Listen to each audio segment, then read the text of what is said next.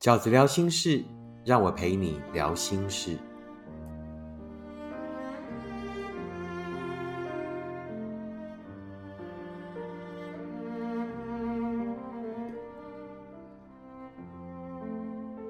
大家好，我是饺子。今天在饺子聊心事里面呢，要跟大家聊的题目是要如何成为灵魂伴侣。要如何成为灵魂伴侣呢？大家都知道的，这个伴侣前面呢又加了灵魂，当然就是比较不一样的伴侣，也就是呢比较珍惜的伴侣啊。那伴侣可能有两种，一种是这个身体的伴侣，也就是物理上的伴侣啊，那个可以陪在你身边的人，但他不一定了解你啊，在行动上可以陪伴你。那灵魂伴侣呢，可能就是比较像化学的伴侣，也就是呢不止在肉体上可以陪伴你。在灵魂，可能就是你内在很很虚无缥缈的灵魂，懂你、了解你，甚至呢支持你，然后呢也能够跟你在生活上经常的互通有无。这样的伴侣呢，就是伴侣里面我觉得是最难得的。也就是经常会有许多人觉得说，哇，这个灵魂伴侣真的存在吗？灵魂伴侣真的好难得。是的。就因为灵魂伴侣很难得，所以呢，我们才要用更高的标准去选择它。也就是说，如果你在选择伴侣的一开始就希望找到的是灵魂伴侣的时候，那我会建议你，就是你得耐得住寂寞，你得慢慢找，你得用更高的标准去呃决定对方是不是那一个你的灵魂伴侣。那我这边整理了一下，就是我我个人认为的。六个这个寻找灵魂伴侣的方法，第一个是什么呢？第一个就是用兴趣去交朋友。我认为通常的灵魂伴侣啊，你比较容易寻找到的领域呢，就是在跟你有共同兴趣的那个圈圈里，也就是可能跟你有这个共同嗜好的朋友，或者加入类似那样的社团。好，现在脸书有很很多社团嘛，哈，那。或者是呃朋友圈里面有没有那样的呃小单位小圈圈，是以某一个共同嗜好，或者某一个才艺，或者某一个艺术欣赏，或者是某一类的运动呃为主题而去呃成立的这个结党，在那样的团体里面，我觉得找到一个呃跟你嗜好相同的人是比较有可能成为你的灵魂伴侣。那以往饺子也跟大家推荐过，就是说，哎，去哪里找朋友会比较好？去哪里找到自己的另外一半会比较好？呃，如果一定要讲一个方法的话，我就我我就是建议说，大家去从自己的兴趣着手。如果你去的那个那个环境是本身就是你自己喜欢的环境，你自己有兴趣的事情，那就算你在那边没有找到朋友，你也还是完成了你的兴趣嘛，对不对？那更何况，如果你可以在那样的呃圈圈里面找到呃一个跟你彼此喜欢的人，那你们有共同的兴趣，那有共同的兴趣就可以什么？就可以一起去做那一件事，那就可以怎么样？就可以一起交流、一起讨论、一起分享。那我觉得，在呃往自己有兴趣的那个范围去交朋友呢，是比较有可能遇到你的灵魂伴侣的。第二个如何成为灵魂伴侣的方法呢？饺子的建议是，两个人要有大量的心灵交流。这个灵魂伴侣呢，绝对是双方而不是单方可以成立，并不是你懂他，你体谅他，你成为他的百灵雀，你成为他的解语花，于是呢，你也许是他的灵魂伴侣，但他绝对不是你的灵魂伴侣。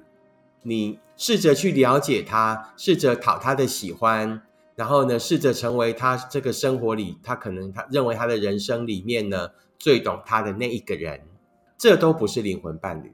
灵魂伴侣绝对不是单方，而是双方，这才是人生的伴侣。那怎么样才可以成为真正的灵魂伴侣呢？那当然，你们就必须要有大量的心灵交流。那什么叫做心灵交流？具体而言，就是呢，两个人在生活里面是可以经常分享的。分享什么？分享彼此可能一起看见的风景啊，看见的这个呃，此时此刻彼此的心情。那分享什么？分享彼此各自分开以后去看见的世界，好，也就是有许多的心灵伴侣呢，他们不一定每一件事情都要一起做的哦。那生活里本来就很难每一件事情都一起嘛，因为各有各的生活圈，那各有各的事业，那彼此去看见的东西，回来之后可以说给彼此听，这就是分享。好，那除了分享以外呢，还要能够怎么样互动？什么叫互动？就是针对彼此分享的东西呢，哎，不是我讲了你就嗯嗯嗯如此而已，而是还可以针对对方的分享呢，提出自己的看法，然后让这个分享呢产生互动。产生交流，让两个人的灵魂怎么样更靠近？这个才是所谓两个灵魂的这个交融，两个灵魂的触动，两个灵魂呢又衍生出来新的故事，不是纯然的交代行踪，或者是呃报告动态，不是，而是两个人呢在这个分享的过程里面呢，也产生了更深层的互动。两个人呢，在分享的过程里面呢，又对彼此呢有更深的了解，这就是我认为要成为灵魂伴侣的第二个方法，也就是呃，情侣们两个人之间一定要有大量的心灵交流，而且千万要记得，这种所谓的心灵交流一定是双方的，而不是单方的理解而已。第三个，我认为呢，要怎么样才能成为灵魂伴侣的条件是什么？就是尊重是灵魂最重要的养分。所有的灵魂伴侣里面，一定都有一个特质，就是彼此尊重。不是我附着在你的人生，不是我是你的附庸，我不是你的灵魂的附属品，而是两个都是强大的、独立的灵魂。如此才有可能成为两个灵魂伴侣，但这个强大独立的灵魂是如何产生的呢？就是两个相爱的人都懂得彼此尊重彼此的情况下才会成立。什么叫尊重？尊重就是能打从心底认为对方是一个独立的个体。那既然对方是一个独立的个体，对方就有权利去为他的人生负责。做出所有他所能够承担得起的决定，包括呃他的生活圈、他的朋友、他跟亲友的关系、他对自己人生的看法、梦想的规划。当然，如果他所决定的事情跟你有关、跟你们的将来有关，那他当然必须要跟你讨论。那除此之外，好，我们也绝对不滥用这个以爱为名，好去呃情绪勒索对方，而是懂得尊重对方，就是一个独立的个体。就好像我昨天跟一个这个呃朋友聊天哈，那这个朋友年纪是差我蛮多的，他就跟我分享呢，最近呢女朋友跟他提分手，那他觉得分手有一个原因是他不赞成女朋友的新工作啊。因为女朋友可能就是学有专精嘛，那硕士毕业，那本来是在一个专业的领域里面，应该去做那个领域。那后来一些因为一些机缘凑巧，然后呢认识了另外一个行业的长辈，然后想要带他进那个行业。那那个行业呢，可能是这个男生哈不看好的行业，甚至觉得不是呃太有前途的行业。那于是呢，他就一直很反对他女朋友转业。那到后来呢，这个女生呢就跟他提分手，那理由就是呢，觉得对方呢不够尊重。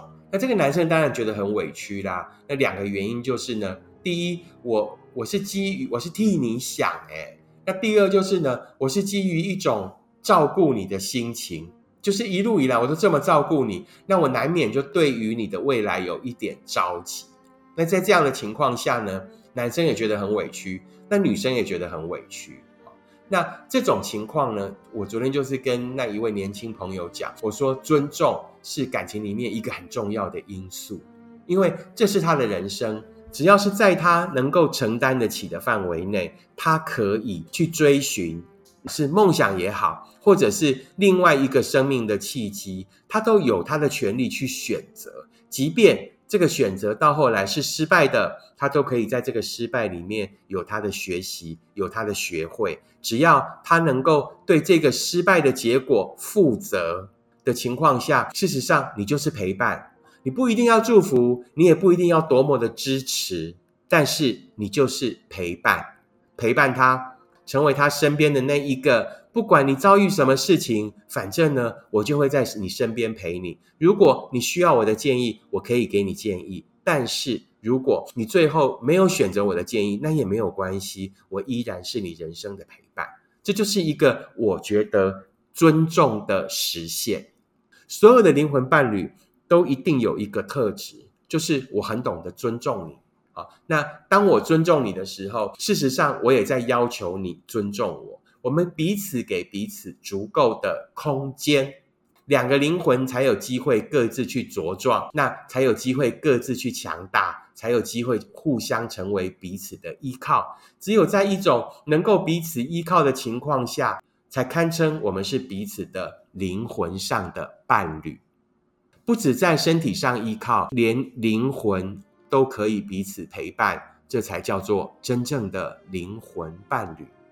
成为灵魂伴侣的第四个条件是什么呢？就是要彼此给安全感。正因为灵魂伴侣很重要的成立条件就是尊重跟给彼此足够的空间。那在这样的情况下，彼此要给彼此足够的安全感就会变得更重要，而不是我只是给你很大的空间，然后呢，你却在那样的空间里面给我挥泪，对不对？好，因为我信任你，那于是呢，你就在那个空间里面搞鬼。呃，因为我们想要各自让各自的灵魂去发展，你却呢，让你自己的灵魂呢，随着这个群魔乱舞，对不对？好，那所以呢，想往灵魂伴侣走的这个伴侣们，很重要的是，你们一定要彼此给足安全感。那什么叫做彼此给足安全感？适当的分享自己最近在忙的事情。适当的让对方知道你的行踪，适当的避嫌，那适当的给自己定出一些，既然要跟人家在一起，就应该跟以前一个人不一样的标准。每个人问自己这一个问题：我跟这个人在一起之前跟之后，我应该有哪一些行为是不一样的？我跟这个人在一起。之前跟之后，我的确做到了，我的确对自己要求了哪一些事情是我应该跟以前一个人不一样的。如果你回想起来，的确你真的有一些不一样了，真的你对自己有一些要求是跟以前单身的时候不一样了，那我觉得你就做到了。但是哦，还是有很多人哦，嘴巴讲说在一起，嘴巴讲说两个人。啊，还是有很多人呢，在两个人的世界里，还是用一个人的思维在生活。那这种呢，事实上你就要反过来思考：我是不是没有给对方足够的安全感？如果你跟对方在一起以后，你还是经常用啊，在那个两个人的世界里，经常用一个人的标准在生活的时候，通常我会认为你就是那一个让对方很没有安全感的人。两个人要如何成为真正的呃灵魂伴侣呢？我觉得安全感是一件很重要的事，而且安全感是你没有办法去跟对方要的，安全感一定是对方主动给你。安全感绝对不是你不断的要求，那于是就可以维持他给你的安全感，不是。安全感是一种发自内心，它其实就是一种同理心，是一种如果我会担心你如此的话，那我便不要变成这样。安全感是所有感情的成立要件。尤其是在这个灵魂伴侣的这个领域里面，安全感是尤其重要的事。第五个要成为灵魂伴侣的条件是什么呢？就是强大的同理心。同理心是人跟人之间相处呢很重要的事情。同理心呢，尤其是情人们啊之间呢相处呢很重要的一个依归。那但是呢，在灵魂伴侣。这样的组合里面呢，同理心是尤其需要被要求的。为什么？因为灵魂伴侣就是我刚才讲的，因为彼此有很多这个心灵上的交流，于是呢，就会觉得彼此是很懂得彼此。可是这个彼此很很懂得彼此的想法是有两个向量。那往负面的向量就是呢，你怎么可以不懂我？你明明很懂我的，你怎么可以不了解我本来就会这样？在这样的前提之下，就很容易对对方呢更任性，对不对？当你让这个呃彼此了解的负面特征变得更强的时候，你就会变成对对方很任性。可是千万记得，你们彼此了解的这个前提呢，也可以是很正向的。就因为我们彼此了解，所以我理解你，我懂你。在这样的情况下，你可能会有一些冲动，你可能会有一些负面的特征。这个是不是就一样？基于这个了解的本意，基于这个了解的立场，于是产生了一个比较正面的想法。那这个正面的想法就叫做什么？同理。什么叫做同理？就是我愿意以你的角度去思考这件事情，而不是觉得你应该要很懂我，所以你应该多替我想。不是，好，越了解彼此的人呢，其实就越容易伤害到对方。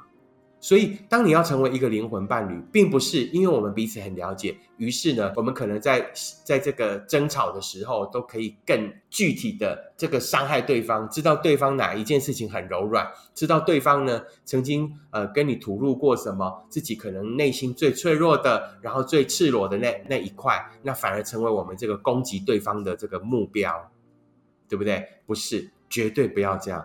很多很多的伴侣后来因为很了解对方，于是呢对对方任性，然后于是呢呃对对方呢这个残忍。可是啊也有许许多多很了解对方的伴侣，因为我了解你，所以我愿意在这个这一个时刻同理你，不管是在我愤怒的时候同理你，或者是啊等我气消了之后，我愿意试着同理，用一个同理的角度。啊，用一个我比较了解你的角度，用一个我真的懂你的角度呢，去对彼此施行同理心。那这样的灵魂呢，才有可能成为彼此呢温柔的依靠。那所有的灵魂伴侣呢，对待彼此一定都是温柔的，好，才有可能成为灵魂伴侣。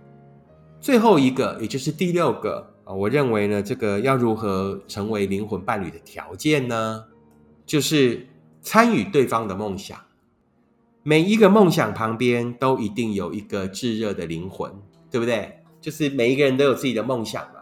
那你，你那，你你一定把那个梦想放在哪里？放在你的这个保险箱里吗？啊，放在你的衣柜里吗？不是，一定放在你灵魂的深处。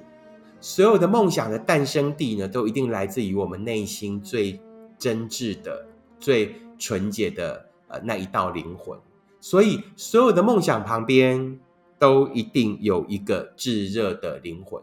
于是，如果你可以参与对方的梦想，那么你也一定很靠近了他的灵魂。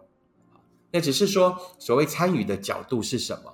啊，参与的角度呢，可以是聆听啊，听他讲他的梦想；可以是陪伴啊，然后呢，当他在执行梦想的时候，不指导，然后呢，不批评，而是很单纯的陪伴他。